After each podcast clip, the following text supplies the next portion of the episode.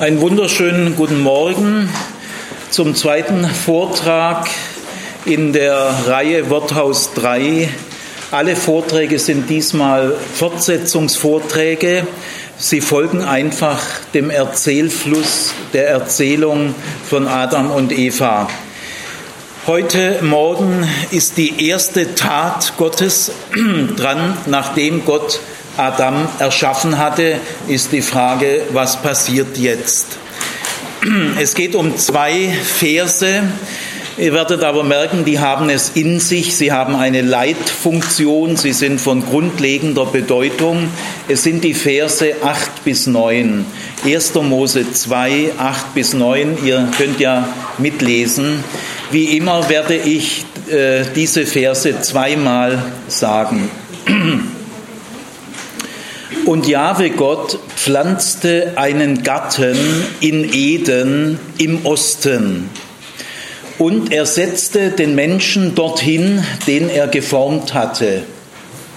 Und Jahwe Gott ließ aus der Erde aufwachsen vielerlei Bäume, verlockend anzusehen und gut zu essen. Das sind die beiden Verse, um die es heute Morgen geht. Ich sage sie noch einmal. Und Jahwe Gott pflanzte einen Garten in Eden im Osten. Und er setzte den Menschen dorthin, den er geformt hatte. Und Jahwe Gott ließ aus der Erde emporwachsen vielerlei Bäume, verlockend anzusehen und gut zu essen. Ich will vorneweg einen kleinen Nachtrag bringen, äh, den ich gestern nicht mehr geschafft habe. Er ist aber eine gute Überleitung, weil das Wort steht auch jetzt in diesem Text. Und ich habe gestern ja eh die Zeit bis in die obersten Regionen ausgenutzt. Und das habe ich mir verkniffen, weil jetzt habe ich ein bisschen mehr Spielraum. Es geht um das Wort Formen, Yazar im Hebräischen. Also, und Gott, Jahwe Gott setzte den Menschen dorthin, nämlich in den Garten, den er geformt hatte. In dem Text gestern heißt es ja, da formte Jahwe Gott den Menschen aus Staub von der Erde und er blies ihm den Atem des Lebens in die Nase. Und dieses Wort formen, äh, auf das bin ich da nicht weiter eingegangen. Es gibt im Hebräischen zwei Worte für Töpfertätigkeit. Eines davon ist Yazar. Also äh, es ist ein Wort aus der Töpfersprache. Es wird in der Bibel auch äh, die ganze Zeit in älteren Schichten, in jüngeren Schichten auch für die normale menschliche Töpferarbeit verwendet. Es gibt zum Beispiel das Gleichnis äh, des Jeremia vom Töpfer und da steht auch Yazar. Also es wird auch für die menschliche Tätigkeit verwendet. Zunächst mal will ich das Wort erklären. Also es gibt im Hebräischen zwei Verben für die Töpfertätigkeit. Das eine Verb, das hier nicht steht, ist ein mehr handwerkliches Tun, äh, wenn man so Standardware produziert, also irgendeine Töpferei produziert pro Tag so und so viel Krüge, Teller, Pfannen. Das ist mehr Routinearbeit, also eine handwerklich gekonnte Routinearbeit für Standardware. Da gibt es ein hebräisches Verb. Und dann gibt es ein Verb, das etwas seltener benutzt wird, aber schon auch das ist für eine künstlerische Modelliertätigkeit, nicht für Routinearbeit, nicht für Standardware, äh, sondern da braucht man eine kreative Idee und dann entsteht ein Kunstwerk, das man nicht einfach wiederholen kann. Und dieses Verb steht hier. Also es ist eine künstlerische, kreative Tätigkeit, äh, die, äh, wozu man eine künstlerische Idee braucht. Also damit will äh, der Erzähler oder die Erzähler ausdrücken, wir sind ein Kunstwerk. Und das natürlich besonders äh, äh, betont aus Staub von der Erde. Mit Staub kann man nicht modellieren, das ist das Gegenteil, das habe ich ja ausgeführt. Aber Gott hat irgendwelche Möglichkeiten, ein Kunstwerk daraus zu schaffen. Das ehrt also vor allem Gott. Gott kann auch aus Staub künstlerische Ideen verwirklichen. Und äh, das ehrt den fremden Gott, der völlig anders arbeitet wie wir, den wir uns menschlich so nicht vorstellen dürfen. Und aber wir dürfen sagen, wir sind sein Kunstwerk. Wir sind keine Standardware. Also so viel zu dem Wort Formen. Jetzt aber äh, möchte ich diese beiden Verse mal gebührend äh, zu würdigen versuchen. Ich bin der Meinung, dass die Kirche diese beiden Verse bis heute nicht ausreichend gewürdigt hat. Äh, ich habe jetzt also mehr eine Vision für die Zukunft. Ich stelle mir vor, dass in der Zukunft des Glaubens diese Verse eine entscheidende Bedeutung haben werden. Äh, sie eignen sich als Leitperspektive für die gesamte Religiosität. Diese beiden Verse. Ich kenne keine bessere Gesamtleitperspektive, kein besseres Motto, also keine bessere Leitlinie als diese beiden Verse. Die heutige wissenschaftliche Religionspädagogik ist gerade dabei, diese Verse zu entdecken. Es geschieht so jetzt gerade, aber da ist noch viel Raum einzunehmen. Ich möchte zunächst mal äh, ein paar Gründe nennen, warum ich diese beiden Verse so irrsinnig wichtig finde. Hauptgrund ist, es ist die erste Tat Gottes. Das gibt es nie wieder. Das ist wie beim Reißverschlussverfahren, wenn du den Reißverschluss nicht richtig einfädelst, da klappt auch nachher nichts mehr. Und die erste Tat Gottes ist insofern äh, von grundlegender Bedeutung. Etwas Grundlegenderes als die erste Tat Gottes ist undenkbar. Alle anderen Taten Gottes, die dann noch folgen, die bauen alle auf diese Tat auf. Also wenn Gott es falsch eingefädelt hätte, oder wenn ich sage Gott, ich meine immer die erzählerische Darstellung des menschlichen Autors, der aufgrund seiner Gotteserfahrungen diese Erzählung entwickeln konnte. Also diese Erzählung ist schon das Ergebnis von Gottes Erfahrungen. Diese Gotteserfahrungen dieser israelitischen Menschen spiegeln sich in dieser Erzählung. Sie drücken sich in dieser Erzählung aus. Also ihr müsst immer das so sehen, in dieser Erzählung fassen Menschen ihre Gottes- und Lebenserfahrung geläutert, im Gebet geprüft, mit anderen geprüft zusammen. Also diese Erzählung ist ein Glaubensbekenntnis.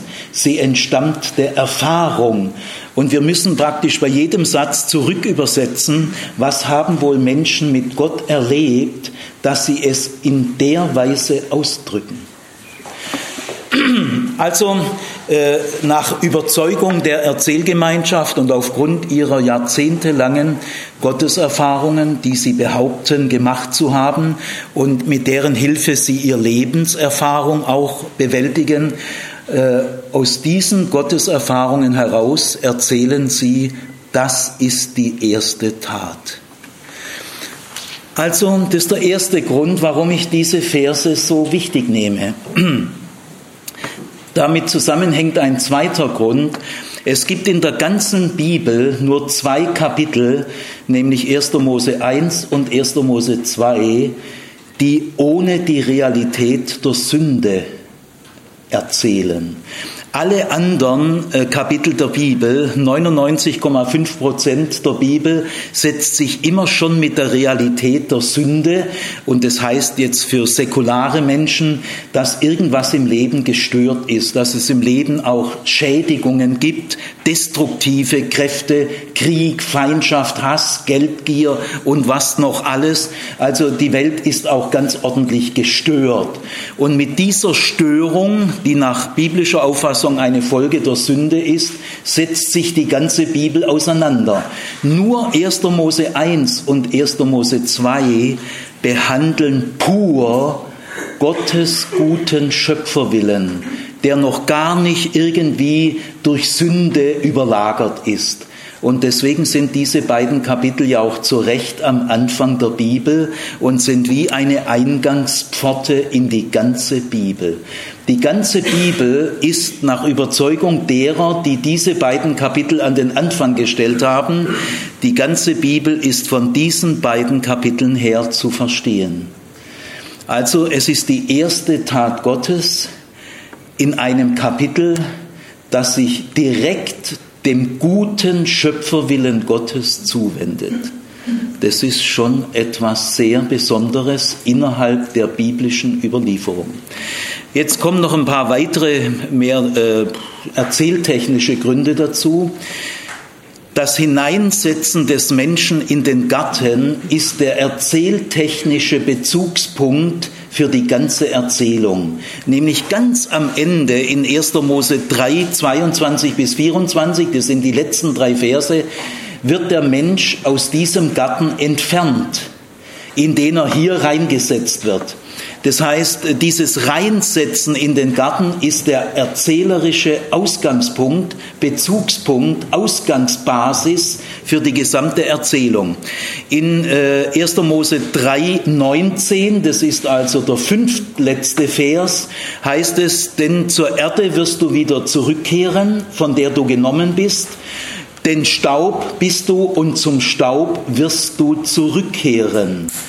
Das ist eine Bezugnahme auf 1. Mose 2,7, was ich gestern behandelt habe. Aber danach kommen Verse, die das Ende bilden und die beziehen sich auf das Hineinsetzen in den Garten. Also das Hineinsetzen in den Garten, nicht die Erschaffung des Menschen, die wird vorausgesetzt, ist der wirkliche Bezugspunkt dieser Erzählung. Das heißt, es geht immer um die erste Tat Gottes. Dann gibt es noch zwei weitere Beobachtungen. Das Wort Garten ist das häufigste hebräische Substantiv außer Yahweh, Elohim und Adam. Die beiden kommen natürlich noch mehr vor, das sind die beiden Hauptpersonen. Äh, Chava, Eva, kommt äh, als Name nur zweimal vor, sie ist aber bei Adam immer mitgedacht erkläre ich später. Also abgesehen von Yahweh Elohim und abgesehen von Adam ist das Wort Gatten, Gan, das häufigste hebräische Substantiv dieser Erzählung. Und dann gibt es noch einen weiteren Punkt. Es folgen äh, die Verse 10 bis 14, die könnt ihr mal geschwind überfliegen. Diese Verse sind sehr eigenartig, sehr fremd für uns. Sie sind ein späterer Eintrag in diese Erzählung. Sie gehören nicht zum ursprünglichen Bestand, sind aber wichtig. Es ist, es ist kein Werturteil, wenn ich sowas sage. Gell? Ich enthalte mich da jedes Urteils. Nur es gibt wirklich satte, zahlreiche Gründe zu sagen, das ist ein Eintrag. Und dieser ganze Eintrag, 10 bis 14, das sind fünf Verse, das ist bei so einer knappen Erzählung sehr viel, betont alles, alle Verse betonen das Hineinsetzen des Menschen in den Garten. Also dieses Hineinsetzen bekommt einen Exkurs von fünf Versen, der sich nochmal diesem Hineinsetzen widmet. Dass das ein Eintrag ist, merkt ihr an Vers 15, wenn ihr das mal geschwind lest. Da wird nämlich nochmal wiederholt, dass Gott den Menschen in den Garten setzt. Äh, diese Wiederholung ist natürlich unnötig, aber nach diesem Exkurs von vier Versen hat es die Erzählgemeinschaft für richtig gehalten, hier nochmal direkt anzuknüpfen. Also das Hineinsetzen in den Garten wird dadurch doppelt erzählt in Vers 8 und in Vers 15. Das sowas gibt sonst auch nicht wieder. Also soweit mal äh, die Gründe, warum diese zwei Verse grundlegend sind in einem grundlegenden Kapitel. Jetzt möchte ich kurz streifen, warum die Christenheit und die Kirche jahrhundertelang traditionellerweise diese Verse fürchterlich unterschätzt hat. Also die Verse harren noch ihrer Entdeckung. Warum hatte die Kirche Tomaten auf den Augen? Das meine ich nicht abwertend, ich hätte es sicher auch gehabt. Also im Nachhinein ist man immer klüger, gell? ich meine das nicht abwertend, aber man muss es feststellen.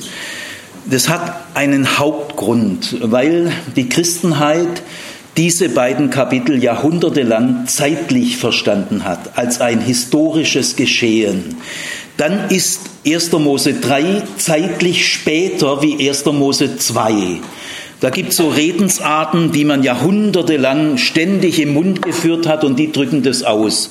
Zum Beispiel, naja, Genesis 2, also 1. Mose 2, ist ja vor dem Fall vor dem Fall. Gemeint ist der Sündenfall, also kein Wasserfall, sondern der Sündenfall.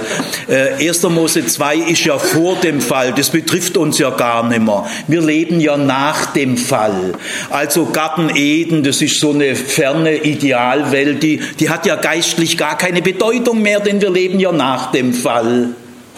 So hat die Kirche diesen Text erledigt mit dieser Denkweise, dann betrifft uns das gar nicht mehr.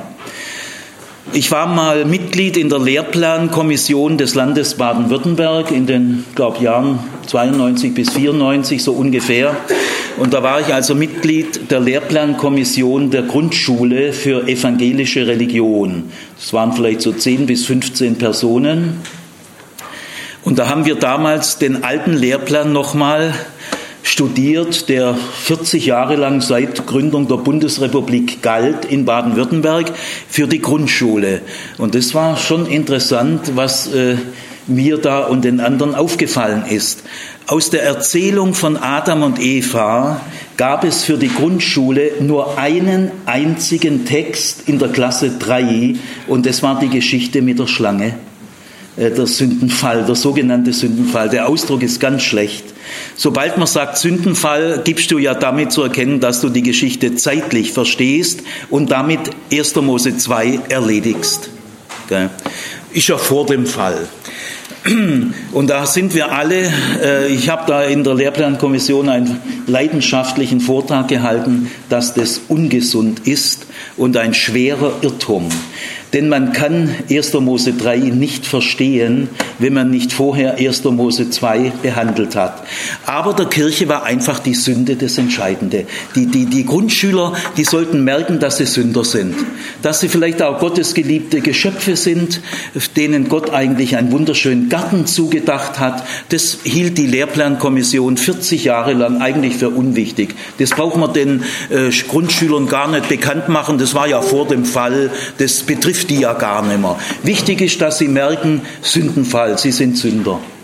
Äh, das ist aber eine schwere Krankheit, von der man geheilt werden muss. Denn die Sünde kannst du überhaupt nur dann ernsthaft angucken, wenn du gegründet bist in Gottes gutem Schöpferwillen. Also ich habe darauf gedrungen, dass der Garten Eden sofort rein muss in den Lehrplan der Grundschule und er ist bis heute drin bin ich sehr stolz drauf. Ja. Also, danke. Ich weiß, ihr meint es gut mit mir. ähm, warum? Nicht, dass wir die Schuld und die Sünde unterschätzen und immer nur schokoladenartig, so kommt dann die konservative Kritik. Nein, gar nicht. Äh, die Sünde wird schon noch kommen äh, am Freitag. Die Sache mit der Schlange. Und dann werdet ihr merken, dass ich diesen Text äh, so gut ich kann hundertprozentig ernst nehme. Aber eins muss man von vorne weg sagen, die Sünde ändert nichts an Gottes gutem Schöpferwillen. Da ändert sie gar nichts dran, überhaupt nichts. Der gilt trotzdem. Gott nimmt seinen guten Schöpferwillen nicht zurück und er weicht ihn auch nicht auf wegen der Sünde. Da tut man der Sünde zu viel Ehre. Also ich habe darauf gedrungen, dass die Grundschüler die Wonne des Garten Edens erstmal nacherleben, nachspielen, nachpantomimisch und tonen und äh, Tänze aufführen, Reigentänze und was man alles machen kann, Atemübungen und so weiter. Nicht äh, damit ich ihnen nur so die Sonnenseite, nein, sondern dass die Kinder in den guten Kräften so gegründet sind, dass sie die destruktiven Kräfte besser verkraften. Wir müssen ganz tief in Genesis 2 gegründet sein, damit wir Genesis 3 mit offenen Augen angucken können. Also es geht nicht um die Kinder verwöhnen oder Schokoladenseite, sondern die Kinder stark machen, damit sie dem Destruktiven besser gewappnet sind. Darum geht es.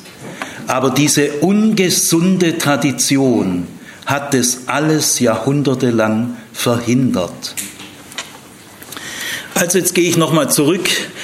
Wir lassen jetzt diese unselige Tradition, die auch heute noch in vielen Millionen Christen ihr Werk tut, äh, sondern wir lassen uns jetzt dadurch mal nicht mehr irritieren.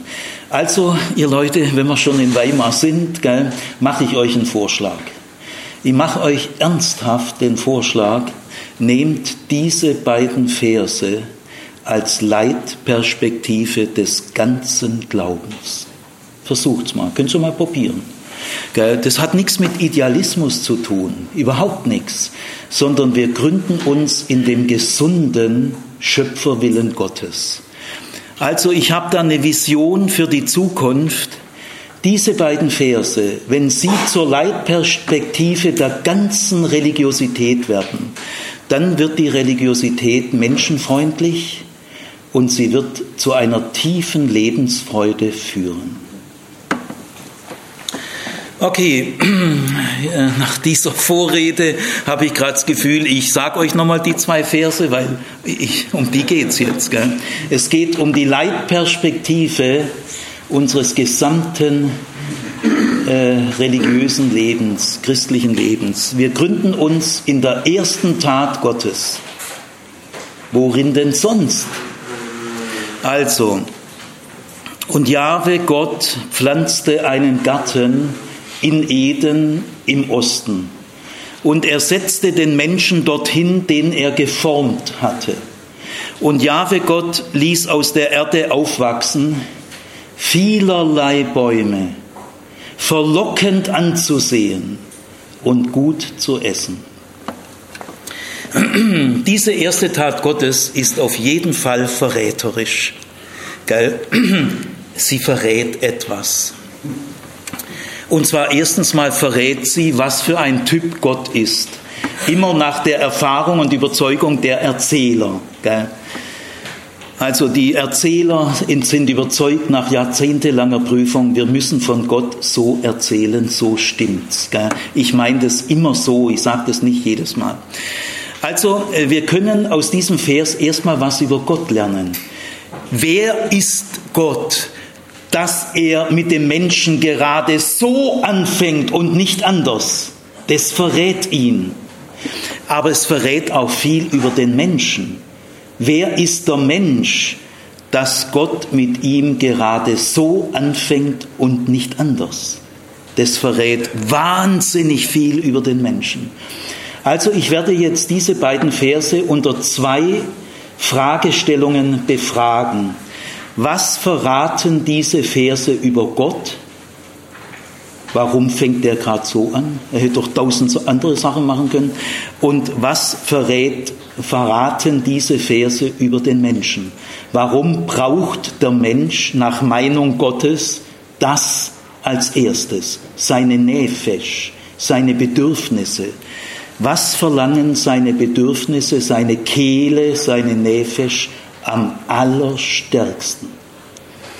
Also erste Frage, was verraten diese Verse über Gott? Nach Auskunft dieser Verse, das heißt nach Auskunft der Lebenserfahrung und der Gotteserfahrung, die diese Verse ermöglicht haben. Nach Auskunft dieser Verse verliert Gott nicht sein Interesse, als er den Menschen erschaffen hatte. Der hätte ja sagen können, jetzt habe ich den Kerl geschaffen, er soll selber gucken, wie er klarkommt. Gell?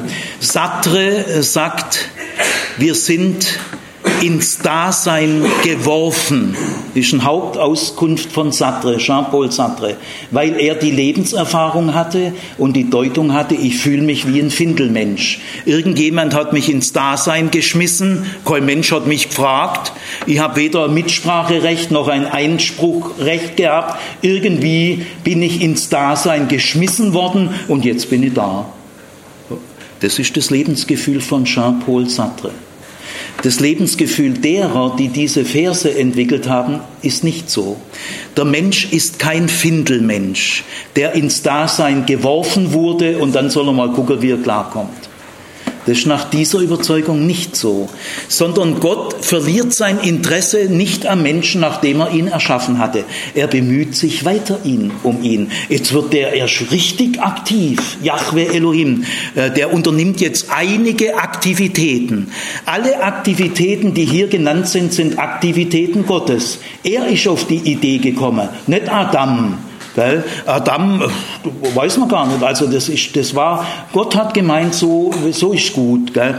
Gott also pflanzte einen Garten, äh, nicht Adam. Und er setzte den Menschen hinein. Und er ließ emporwachsen aus der Erde äh, diese Bäume. Alles Aktivitäten Gottes. Adam hat da gar nicht gewusst, was für ihn gut ist. Aber Gott, Gott tut etwas für ihn. Er verschafft ihm einen Lebensraum, einen Lebensrahmen. Und sein Tun spricht Bände. Gott redet ja hier nichts, er ist ein Pantomime. Das ist hier nonverbale Kommunikation. Aber sein Tun redet. Das Tun redet ja oft stärker als Worte. Und ich sage euch, dieses Tun redet. Ich will euch mal mit frischen Worten, dass ihr aus allen abgelutschten Schubladen rauskommt, gell, äh, möchte es mal so sagen, was wir hier erleben, ist ein bereitender Gott. Yahweh Elohim, der Gott der biblischen Botschaft, ist im allerentscheidendsten überhaupt ein bereitender Gott. Das gibt es übrigens in keiner Weltreligion. Dass Gott am stärksten entdeckt wird, weil er immer was vorbereitet. Der tut immer sich was ausdenken. Der bereitet immer was. Gell? Wenn ich mit Lehrern zusammen bin, vor allem am Sonntagabend, dann sagen die, oh, ich muss heute, ich muss mich vorbereiten. Ich muss mich jetzt schon wieder vorbereiten. Verdammt nochmal, ich muss mich vorbereiten. Ja, ich sage den Lehrern, da seid ihr von Gott gar nicht so weit entfernt. Der tut auch nicht. Der, der tut auch immer was vorbereiten. Gell? Ich sage euch, die Pädagogen sind nahe dran am Schöpfer, der bereitet auch ständig was vor. Und zwar mit Lust. Nämlich nämlich so, wie ich für andere etwas mir ausdenke, wie ich etwas bereite, das zeigt, wer ich bin. Wie nichts anderes. Das zeigt mein Herz. In diesem Tun, da brauchst du nicht viel reden. Da merkst du, was für ein Typ Gott ist wie ihr ein Kinderfest vorbereitet, wie ihr für Kinder den heiligen Abend vorbereitet, mit wie viel Lust und Fantasie. Das zeigt, wer ihr seid. Ich habe von einem Mann gehört, dessen Frau schwer krank ins Krankenhaus kam, sechs Monate im Krankenhaus war und dann kam sie wieder heim. Äh, der Mann hat inzwischen einen Kochkurs gemacht, er konnte nie kochen und er hat seiner Frau ihr Lieblingsgericht selber vorbereitet. Da brauchst du nicht mehr viel sagen. So hat er ihren Empfang bereitet. Kann man? Muss man nicht. Nötig ist es nicht, aber manche machen das. Also, ich wollte euch nur sagen, was wir hier erleben, ist das Heilsentscheidende in der Bibel. Etwas Tieferes, etwas Echteres, etwas Authentischeres über Gott werdet ihr niemals finden. Er ist der bereitende Gott. Das ist das Göttliche an Gott. Er ist immer mit Vorbereitungen beschäftigt. Am liebsten denkt er sich was aus für andere. Das ist sein Hobby, seine Lieblingsbeschäftigung. Wenn, wer das glauben kann, der wird gesund. Das ist alles gut, wenn du das glauben kannst. Jetzt gucken wir mal in die Bibel rein, äh, weil die Kernbotschaft der Bibel lautet, Gott ist ein bereitender Gott. Das ist alles Produkt von echten Gotteserfahrungen. Es geht schon los mit den beiden grundlegenden Gotteserfahrungen, die zwei Exodus-Erfahrungen, die es in der Bibel gibt und die ihre Grundlage bilden, Abraham und Exodus. Abraham erlebte auch einen Exodus, eine Auszugserfahrung, weil irgendwann hörte er einen Ruf, zieh aus aus deiner Vaterstadt, aus deiner Verwandtschaft und aus deinem Haus in die Ferne, in ein Land, das ich dir zeigen werde. Wow. Und dann sagt die Stimme noch, ich werde dich zu einem großen Volk machen und in dir werden gesegnet werden alle Völker. Wow. Und dann zog Abraham aus.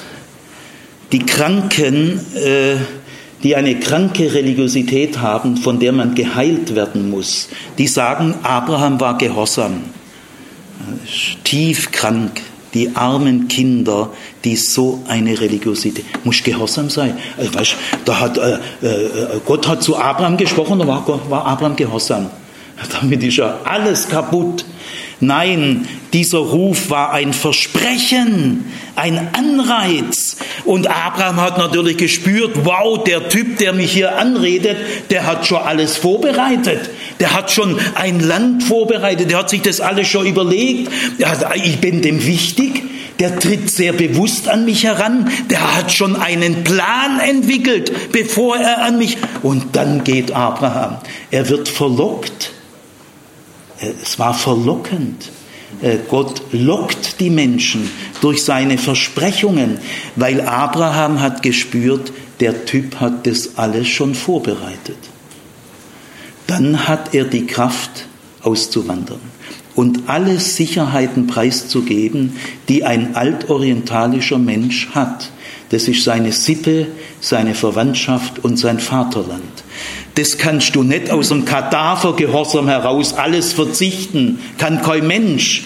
Aber die Verlockungen, die geben in dir die Neugier. Du spürst ja auch, ich bin dem wichtig.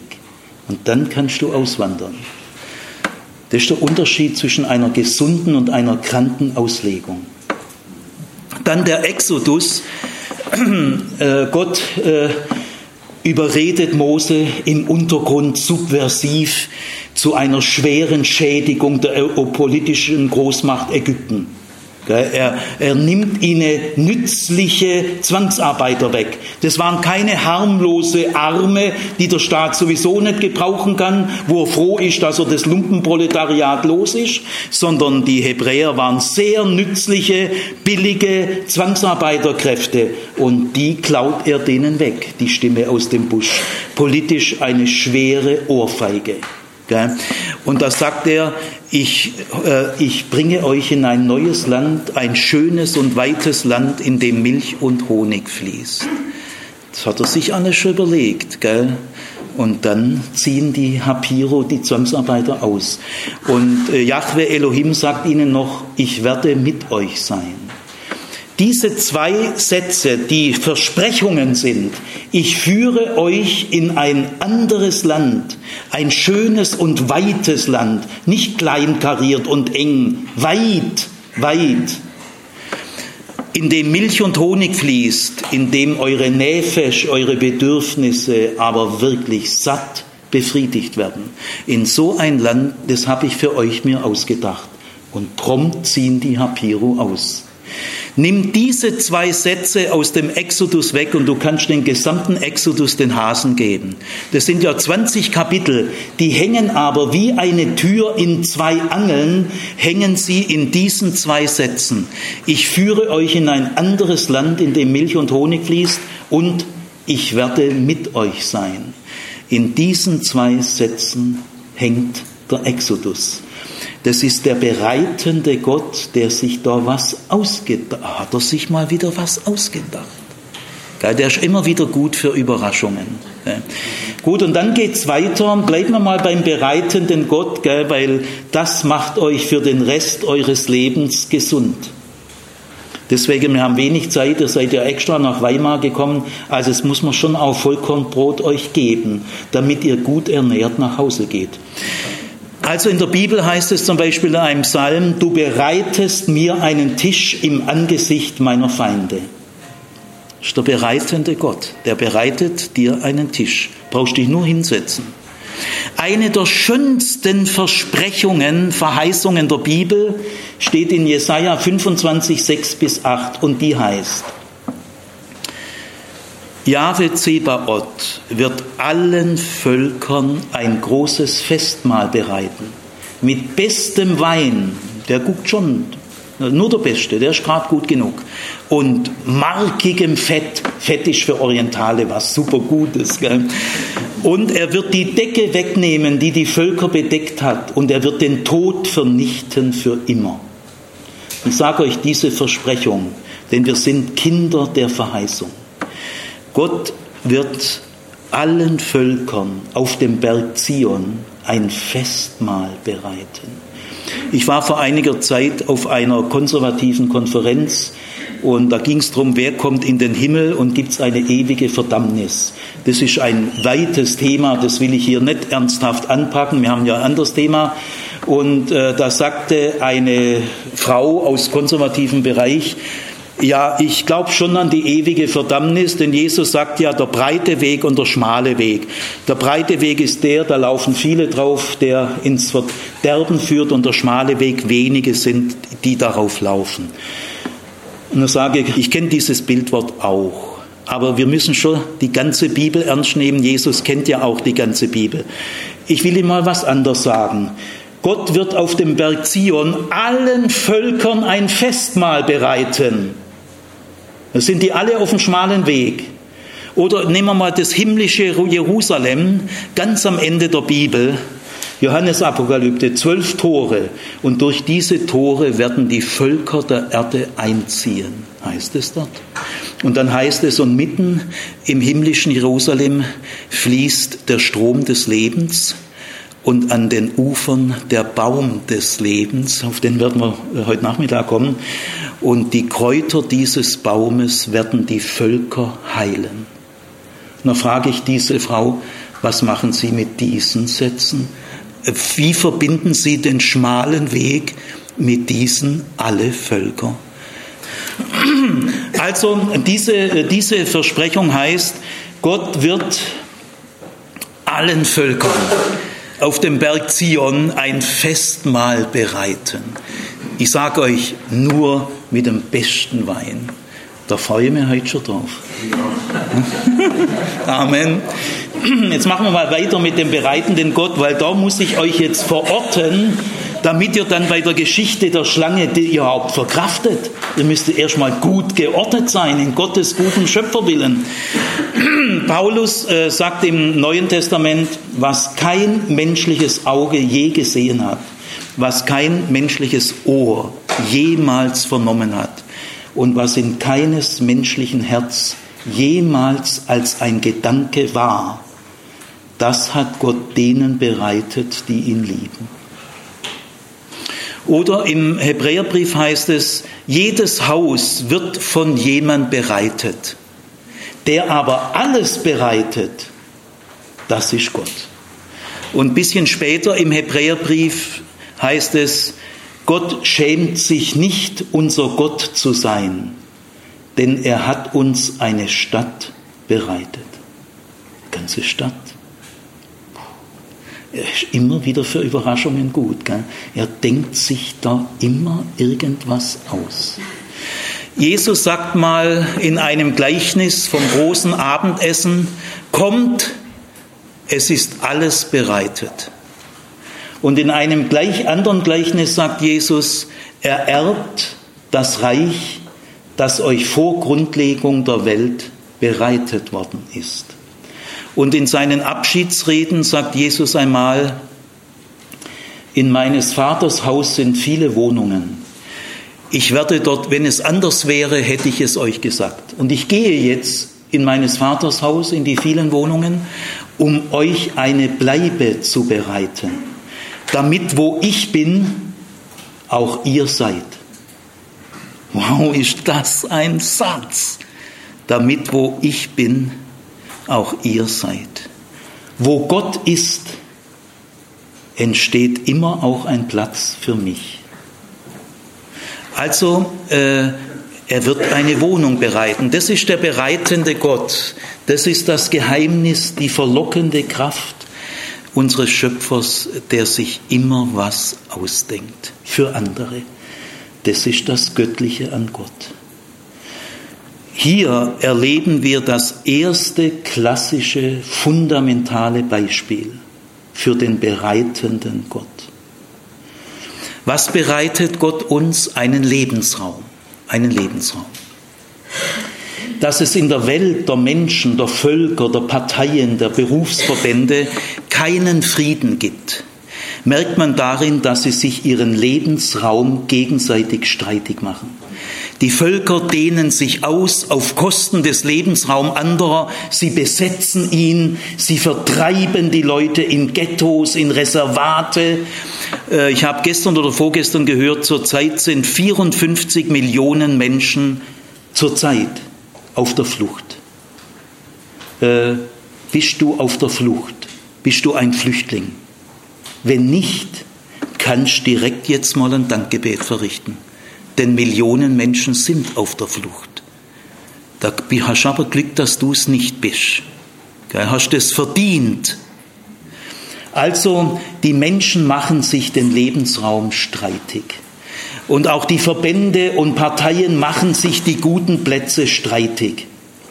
Aber dem allen gegenüber gibt es auch eine raumschaffende Kraft in all den Kräften, die Räume kaputt machen und Räume besetzen auf Kosten anderer, es gibt auch eine ganz positive Kraft, die Räume schafft.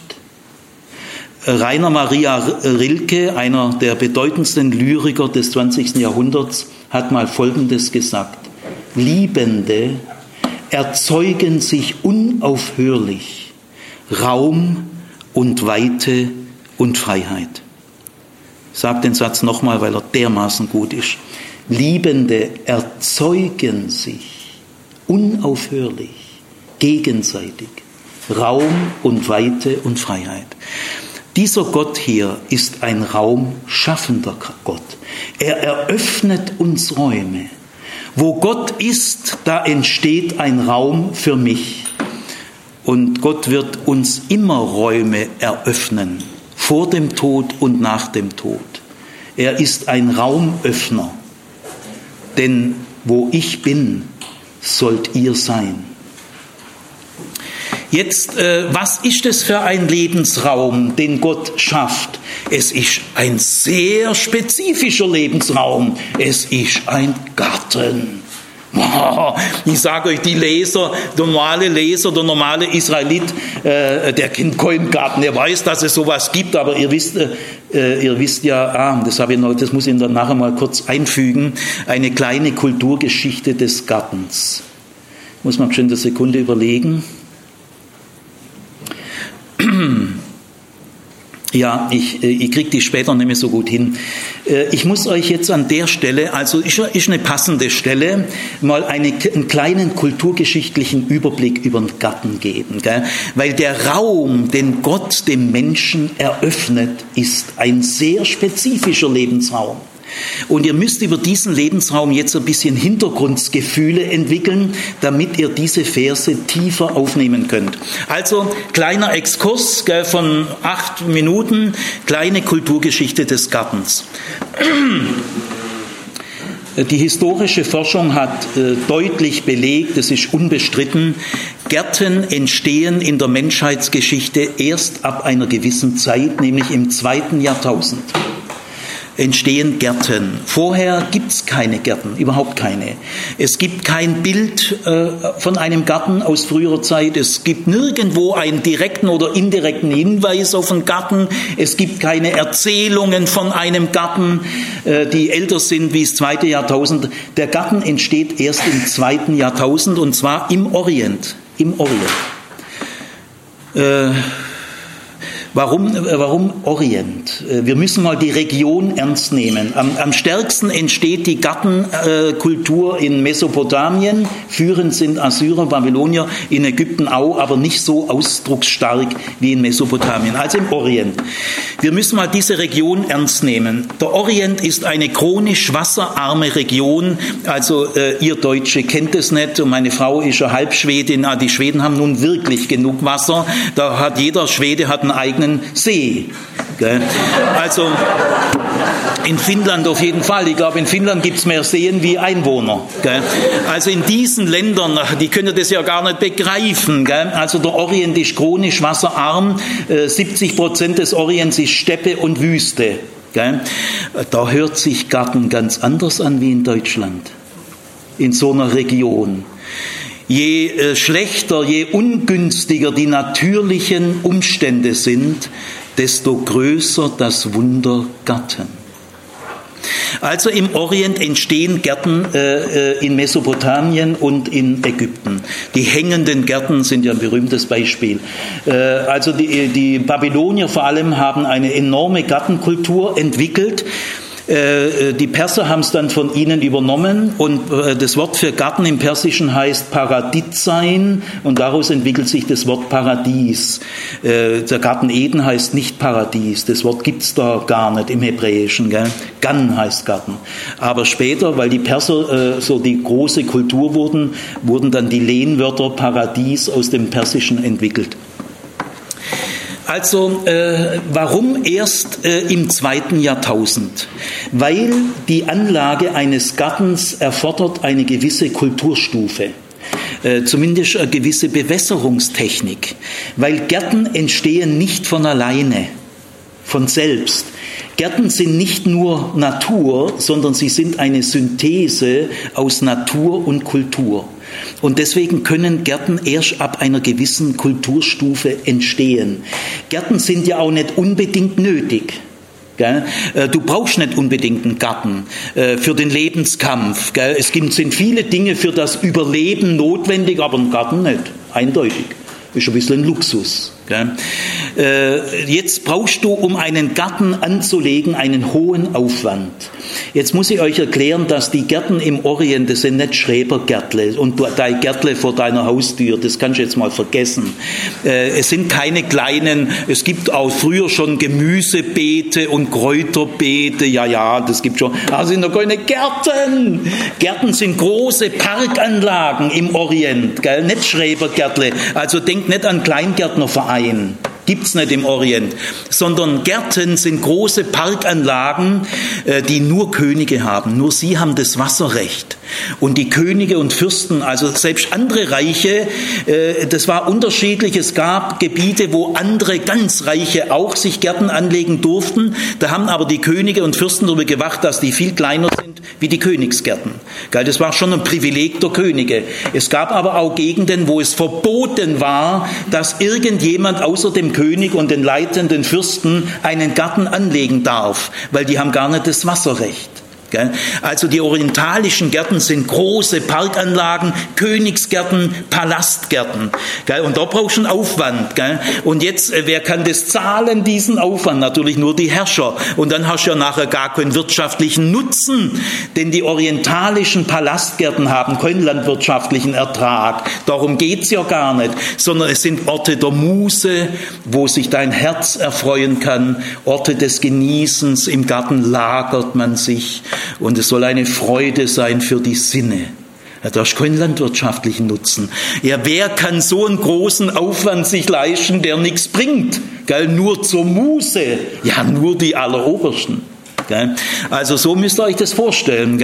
Also haben im zweiten Jahrtausend nur die aller, allerobersten, also hängende Gärten sind von Sanherib, dem Großkönig, und seinem Nachfolger Assurbanipal. Die zwei haben zusammen die Kohle gehabt, äh, die hängenden Gärten, eines der sieben Weltwunder äh, in, in Ninive waren die. Und ich sage euch, das sind richtige Wasserspiele, da steigen Fontänen hoch. Und diese Gärten zeigt man gern den Gästen. Das ist nämlich auch eine Prestigesache.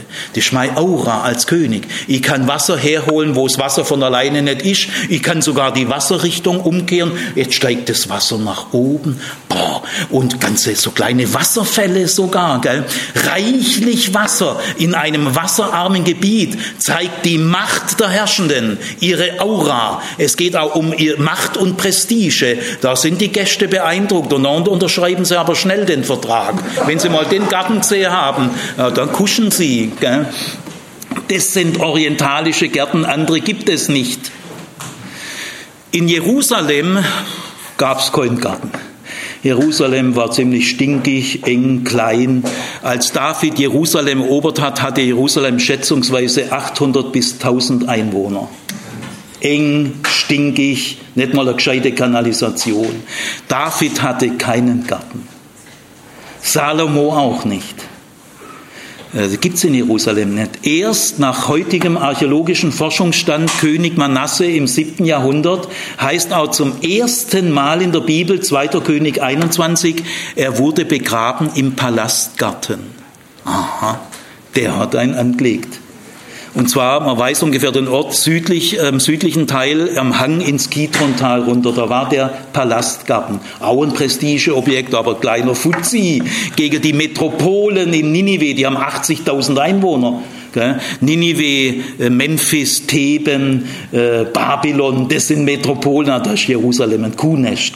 Aber immerhin, ab dem 7. Jahrhundert haben sie auch ein kleines Palastgärtle gehabt. War auch ein Prestigeobjekt, aber die orientalischen Gärten, sage ich euch. Und das blieb so bis ins 18., 19. Jahrhundert. In der Renaissance- und Barockzeit waren Gärten Schlossgärten, Palastgärten, Ludwigsburger Schloss, blühendes Barock. Kannst mal reingehen. Da, da wird eine richtige Gartenarchitektur entwickelt. Erst im, und im Mittelalter gibt's auch Klostergärtle, gibt's, gell? und dann gibt's auch Schulgärten von Comenius und Pestalozzi und dann gibt's auch Kindergarten. 19. Jahrhundert. Gell? Also der Garten wird langsam demokratisiert. Er wird ganz allmählich, aber erst im 19. Jahrhundert zum Allgemeingut. Das, was ihr für einen Gartenkontakt habt, den gibt's erst seit 100 Jahren.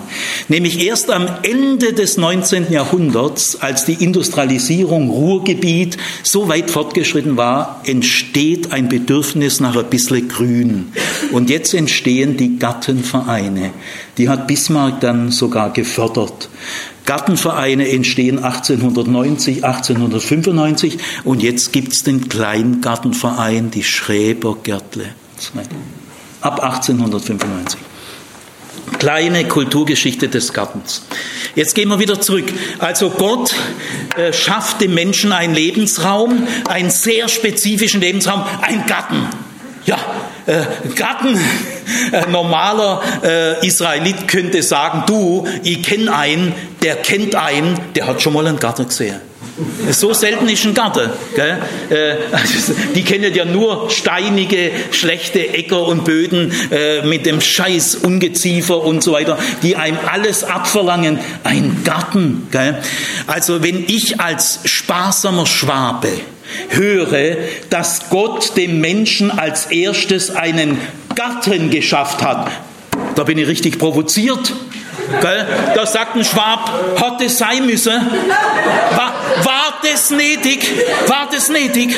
Tut es dem Kerl gut, solche Flausen dem in den Kopf zu setzen? Ja, so reagiert ein anständiger Schwab. Gell? Ja, also irgendwie, Gott ist nicht äh, sparsam.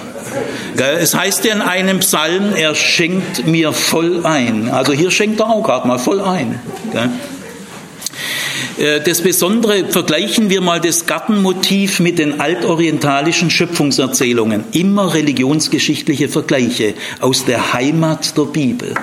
Ja, in allen äh, orientalischen Schöpfungserzählungen, die wir kennen, ich glaube nicht, dass noch neue gefunden werden, es gibt, es gibt eine Reihe von, sind alle ins Deutsche übersetzt. Gell?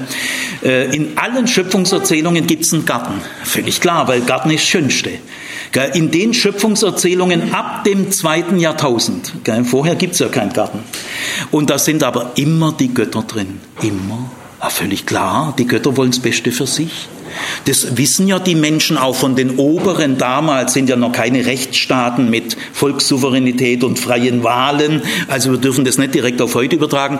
Aber äh, die wissen ja, die Oberen, die Mächtigen, die wollen doch immer das Beste für sich. Gell? Die werden ja auch schön blöd, wenn sie es nicht machen täten. Und das Ding so hat, das machen, machen die Götter genauso. Da merkt man so richtig die Skepsis der Menschen über ihre Götter. Also viel Gutes trauen sie denen nicht zu. Gell? Also die gehen natürlich davon aus, äh, die Götter wollen auch das Beste für sich, die wohnen im Garten. Und jetzt erzähle ich euch mal vom Atramhasis-Mythos, babylonischer Mythos, sehr bekannter. Da war es so, also die Götter waren in ihren Götterhainen, in ihrem Garten, gell? aber es fehlt doch ein bisschen Gartenarbeit an und da haben die Götter nun gar keine Lust dazu gehabt. Gell? Und da haben sie immer die jüngeren Götter verpflichtet, dass sie die Scheißgartenarbeit machen. Aber wenn die jüngeren Götter in die Pubertät gekommen sind, dann maulen die zurück. Na, ich habe auch keine Lust, du machst ja auch nichts, ich mache auch nichts. Gell? Also jetzt gab es in der Welt der Götter ständig Streit wegen der scheiß Gartenarbeit. Und jetzt beschließt beschließt der Götterrat im Adramhasis-Mythos, wir schaffen Menschen. Warum? Warum? Damit die unsere Gartenarbeit machen. Ja, das ist altorientalische Schöpfungserfahrung. Gell, dahinter steckt ja viel Erfahrung. Das erfinden ja die Leute nicht. Hinter den Mythen stecken ja Jahrhunderte Erfahrung. Gell? Also, und jetzt hier, ich darf euch öffentlich verkündigen, es ist der einzige Text des alten Orients, der allereinsamste, einzige Text. Hier schafft Gott, damit er einen Garten für den Menschen anlegt. Ich darf euch sagen, auf die Idee ist noch niemand gekommen. Das ist qualitativ ein Quantensprung, weil der Exodus-Gott, der am brennenden Dornbusch sich gemeldet hat, ist ja der Gott der Zwangsarbeiter. Der lässt nicht andere für sich schaffen, er schafft lieber selber für andere. Und der Garten ist hier kein Ziergarten für die Mächtigen. Nein, Gott will, dass unser Leben ein Garten ist für jeden Menschen. Das darf nicht Privileg der Herrschenden sein. Was für eine Schöpfungserzählung. Gott denkt sich, für den Mensch ist das Beste gerade gut genug. Die Frage, wo wohnt eigentlich Gott? dieser scheinbar naive Text, der gar nicht naiv ist, sagt, die Frage, äh, die stelle ich hier gar nicht, die, die ist uns sowieso nicht zugänglich. Die, über diese Frage wird hier gar nichts nachgedacht, weil das übersteigt sowieso jeden Horizont. Äh, wo wohnt Gott? Na, das, da merken Sie die Qualität. Nein, der Garten ist für den Menschen da.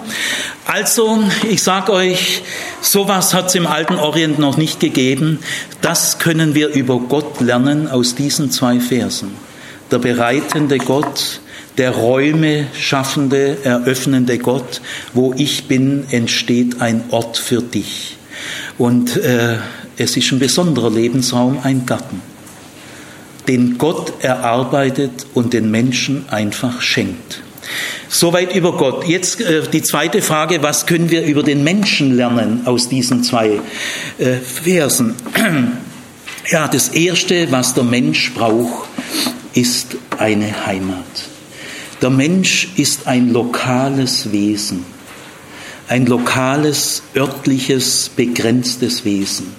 Der Mensch braucht als allererstes einen Ort, einen Ort, wo er hingehört, einen Ort, an dem er sich verwurzeln kann, wo er zu Hause ist. Kein war unstetig, dieses Vagabundieren, das Umhergetriebensein, das ist die schlimmste, das ist schlimm, denn der, der Mensch möchte wohnen. Äh, die, die Entwicklung des Menschen hat lokale Voraussetzungen. Wohnen gehört zu den großen Integrationskräften des Lebens. Hast du eine Wohnung? Darf ich dich mal fragen, hast du eine Wohnung? Kannst froh sein. Da kannst du jetzt eigentlich wieder mal schon wieder Dankgebet verrichten. Es gibt viele Menschen, die haben keine Wohnung. Also das Erste, was der Mensch braucht, ist einen Ort, einen Lebensraum. Und auch zum Beispiel der Himmel, über den Pseudo-Naturwissenschaftler sagen, Ätsche, Gätsche, stimmt ja gar nicht, sind ja Milliarden Lichtjahre Leere und die blöden alten Völker mit diesem Käseglocke-Modell, erdene Scheibe und dann ist so eine Käseglocke drüber. Gell? Diese Naturwissenschaftler wissen nicht, wie blöd sie sind denn sie leben selber jede Sekunde von dieser Käseglocke. Denn wenn unsere Augen die Milliarden Lichtjahre Leere sehen könnten, wären wir sofort tot. Wir wären sofort tot. Denn wir können das Gestaltlose, äh, die Weite, die Leere, können wir nicht ertragen, denn wir sind lokale Wesen. Aber der Schöpfer hat unsere Augen so eingerichtet, dass wir wohnen können wie unter einem Zeltdach. Und davon leben alle, auch die atheistischen Naturwissenschaftler. Die leben jede Minute davon, denn auch sie sind lokale Wesen. Jetzt, also dieser Ort, diese Heimat ist ein Garten. Garten gehört zu den Urwörtern der Menschheit. Die Urwurzel im Indogermanischen ist AR, Jardin. AR und im Keltischen dann Ars. Es gibt in Bayern eine Stadt am Inn, die heißt Ars. Äh, südlich von Passau. Ich weiß nicht, ob jemand mal dort war. Die ist von drei Seiten vom Inn umflossen. Von drei Seiten. Und da ist eine uralte keltische äh, Heiligtum drauf. Weil das ist ein Garten. Der Garten ist umhegt von allen Seiten. Ars, Gatten, Garten. Viele Namen, Hildegard, Friedgard, Irmgard, Liebgard, Stuttgart. Gerd kommt alles von Garten. Äh, die Gärte äh, oder auch Yard, Hof, Yard, da ist auch AR drin, ist alles Garten. Weil äh, der Garten hängt mit den tiefsten Bedürfnissen von uns zusammen. In den Träumen und in den Märchen spielen Gärten eine ganz wichtige Rolle. Es ist erforscht. Und zwar spielen sie in den Träumen genau die gleiche Rolle wie in den Märchen. Es kann kein Zufall sein. Und ich sage euch, ich habe selber zwei Jahre Psychoanalyse bei einem Traumforscher erlebt. Äh, alle Gattenträume und alle Gattenmotive in den Märchen sind immer positiv. Immer. Es gibt keine Ausnahme. Unsere Psyche ist so eingerichtet. Karl Friedrich von Weizsäcker hat ein Buch geschrieben, Im Gatten des Menschlichen. Im Unterschied zum Wald, der Wald ist unheimlich dickicht, Urwald unheimlich. Gell? Der Wald ist eine bedrohliche Größe im Traum und in den Märchen, der Garten nicht. Der Garten ist Ausdruck der Freude am Leben. Also Hildegard, Friedgard, Irmgard, Jetzt, äh, ich habe mal äh, an der PH immer wieder Studierende gefragt oder bei Lehrerfortbildungen. Äh, ich sage euch jetzt mal ein Wort und ihr sagt bitte sofort in Sekundenschnelle, schreibt ihr auf, was euch dazu einfällt. Assoziativ. Gut, Sie haben Ihre Blätter gezückt, Ihre Bleistifte, gell? Jetzt habe ich gesagt, Garten. Und jetzt haben die, das habe ich seit zehn Jahren gemacht, die könnt euch also viele Antworten vorlesen. Gell? Die meisten sind sehr positiv, aber nicht alle. Also ich sage euch mal, ältere Menschen sagen oft, als erstes fällt ihnen ein Arbeit. Weil so ein großer Garten ist eine schwere Belastung, auch für meine Frau und mich. Äh, wir haben einen großen Garten äh, und den, den schaffen wir schier gar nicht mehr. Das ist also eine echte Belastung. Äh, und das macht man da ein schlechtes Gewissen. Wir sind beruflich so eingespannt. Jetzt haben wir aber einen großen Garten. Wir lieben diesen Garten wirklich. Aber er ist auch eine Last. Und je älter man wird, desto schwerer wird diese Last. Also Arbeit, kann man schon verstehen. Äh, dann äh, habe ich mal gehört, eine Studentin sagt, unangenehme Kindheitserinnerungen. Und da sage ich, also erzähl mal, was ist denn da dahinter? Ja, meine Eltern so bei Göppingen, die haben so Schrebergärtle gehabt und als ich Grundschulkind war, musste immer diesen scheiß Schrebergarten, ich hätte viel lieber mit meinen Klassenkameraden Fußball gespielt, aber ich musste hinaus in diesen Schrebergarten. Ja, gibt's alles. Gell? Eine Studentin schrieb mal auf Lärm. Da habe ich auch gesagt, was, was, wieso? Dann sagt sie, ja, wir sind mitten in Ludwigsburg, haben wir, ich, kenne den Garten, ist ein großer Garten, der ist umgeben von drei großen Verkehrsstraßen. Nirgendwo ist so laut wie im Garten. Also ich will damit nur sagen, wenn ich nach euren Assoziationen fragen würde, da kommen, die, da kommen da auch schräge und seltene und komische Sachen raus, die schon stimmen, aber diese Assoziationen müsst ihr jetzt ausschalten, wenn es um diesen Garten geht. Ihr dürft jetzt nicht zum Opfer eurer eigenen Assoziationen werden. Denn dieser Garten, da, da musst du nicht drin schaffen. Äh, die Arbeit, du sollst sie bebauen und bewahren, da ist die Erde gemeint. Du sollst die Adama bearbeiten. Den Garten kannst du nicht bebauen und bewahren, den schafft nur Gott. Er pflanzt ihn. Nur er kann diesen Garten pflanzen, nicht du. Und deswegen ist das nicht ein Garten als ein geografischer Ort. Dieser Garten findest du nicht auf dem Atlas gell? sondern der ist ein Produkt von Gott. Und dieser Garten, der, der, das ist nicht der Ort der Bewährung, das ist die Adama. In die Adama musst du rausgehen und das ist auch eine echte Herausforderung. Und wenn du dich da bewährst, da bist du zufrieden. Der Mensch will sich bewähren. Aber der Garten ist die Grundlage deiner Bewährung, dass du dich überhaupt bewähren kannst. Der Garten ist die Quelle dessen, aus dem du lebst. Was ist mit diesem Garten letztlich gemeint in der Erfahrung? Äh, also ich denke Folgendes.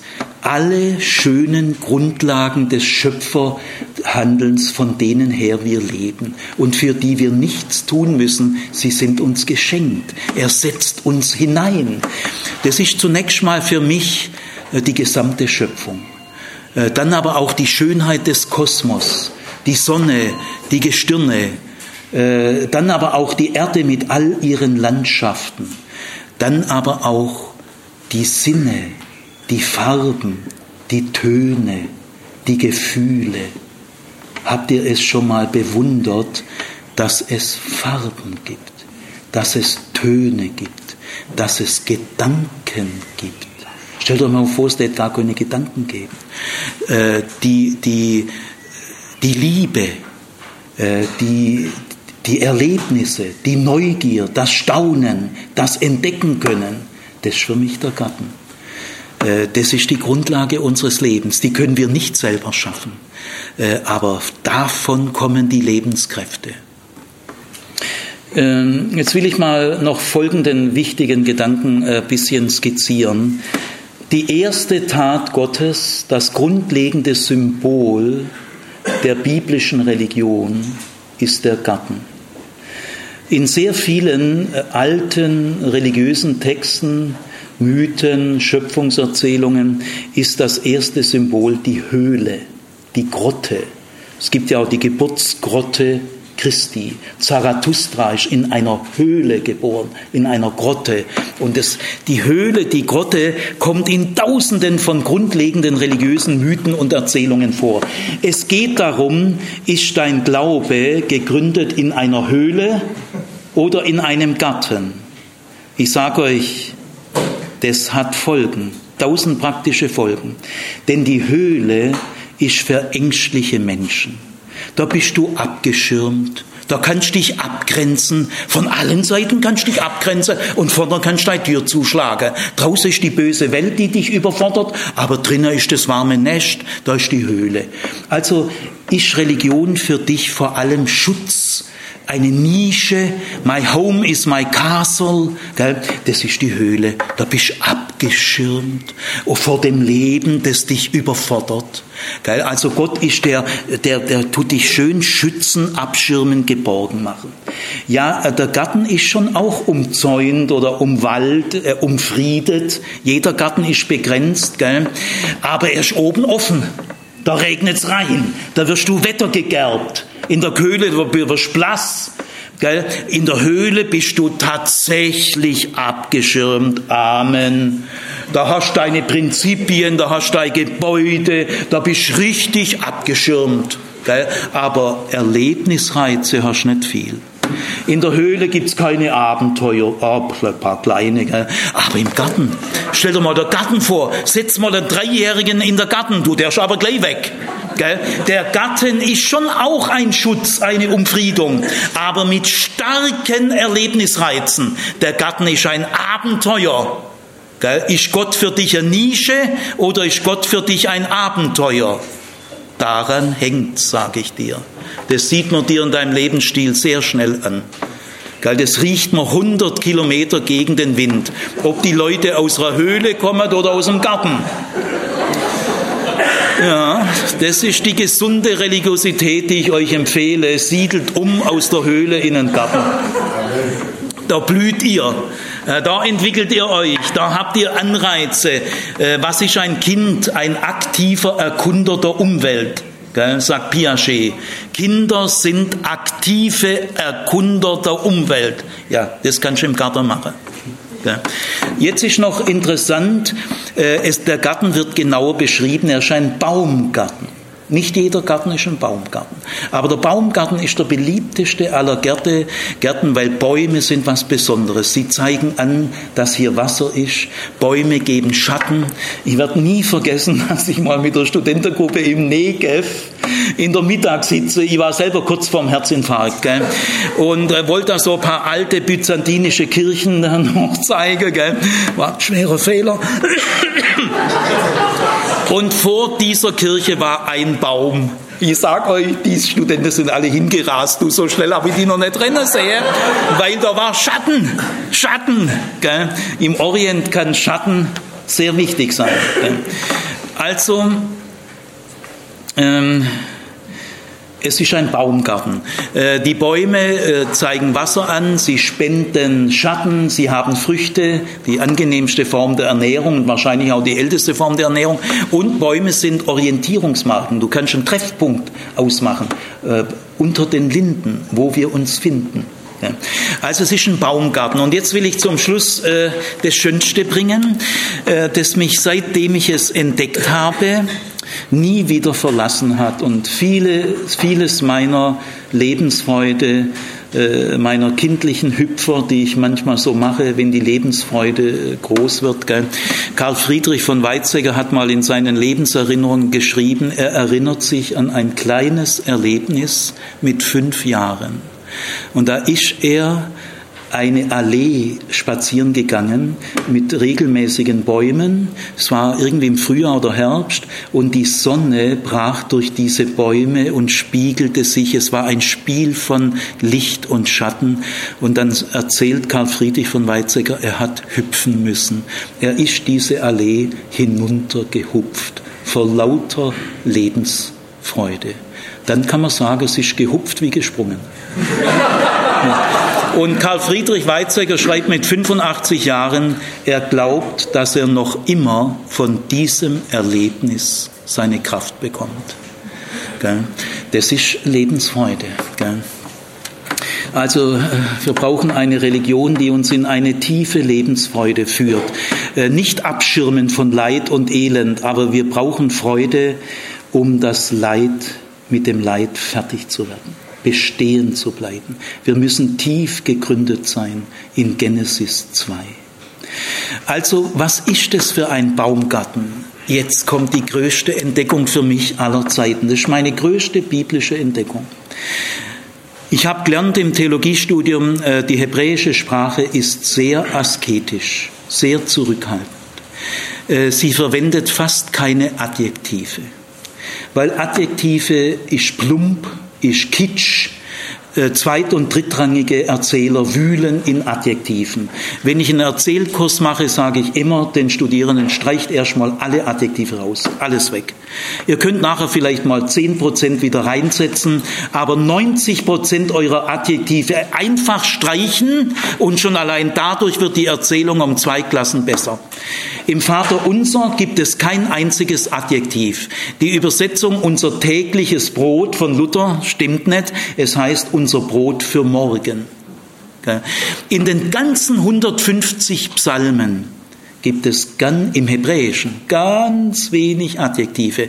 Die bürgerlichen Übersetzungen der Deutschen wühlen sofort wieder in Adjektiven und damit machen sie die Psalmen kaputt. In allen Gleichnissen Jesu gibt es nur fünf oder sechs Adjektive wie der Vater dem Sohn entgegenläuft. Er rennt, er fällt ihm um die Arme, er küsst ihn und so weiter. Wo ist denn da ein Adjektiv? Nix. Ja, wie würden wir, wie würden wir jetzt mit Adjektiven, gell? Also die hebräische Sprache ist, äh, hat Qualität und das zeigt sich unter anderem darin, äh, dass sie sehr zurückhaltend ist mit Adjektiven. Sie wühlt nicht in den Gefühlen. Sie ist herb. Und in der ganzen Erzählung von Adam und Eva gibt es ganz wenig Adjektive, ich glaube fünf oder sechs. Und jetzt passt mal auf, drei davon stehen hier. Das nenne ich die anthropologische Trinität. Die anthropologische Trinität. Also was wird von diesen Bäumen gesagt? Das ist jetzt Gesundheit pur. Vielerlei Bäume, das ist das Erste. Ich sage euch, unsere Nähfisch braucht Abwechslung. Wir brauchen das bunte Leben. Das ist das exakte Gegenteil von Langeweile, Uniformität und Eintönigkeit. Vielerlei Bäume ist ein ganz großer Ausdruck. Der Schwab, der jetzt sagt, hat drei oder vier Sorten, reiche doch. Das langt doch. Meine Eltern haben gesagt, als das zweite deutsche Fernsehen eingeführt wurde, wieso brauchen wir ein zweites Programm? Wir haben doch eins. Aber dem fantasievollen Gott entspricht der breit interessierte Mensch. Du musst ja bestimmte Haltungen haben, die Haltung der Offenheit, der Entdeckerlust, der Neugierde. Die Neugierde ist das größte Gotteslob, das es gibt. Kein Kompliment ist so tief für Gott wie die Neugierde der Kinder. Darin wird Gott gefeiert. Der bunte, vielerlei, die Schöpfung, da kannst du fasziniert sein. Gell? Also das vielerlei, gell? Plural. Die Kirche, die Fromme haben immer Angst vor Pluralismus, ist immer gleich eine Gefahr. Seht ihr auch den Reichtum? Diese angstbesetzten Zonen sind alles Höhlenbewohner. Also vielerlei Bäume. Dazu brauchen wir, das ist die Aufgabe der Religionspädagogik, fördern Beobachtungsgabe, wahrnehmen. Wahrnehmen, die Religionspädagogik ist eine Wahrnehmungswissenschaft. Aufmerksam werden, sensibel werden, erstmal hingucken, bevor mit deine Urteile kommst. Lern doch erstmal beobachten. Also das ist das Erste. Gell? Vielerlei Bäume, die solltest du wahrnehmen. Sonst merkst du ja gar nicht, wie viele es gibt. Solltest du im Garten viel rumspazieren und mal sehen, wie viele Bäume, das weißt ja du vorher gar nicht. Gell? Das ist das Erste.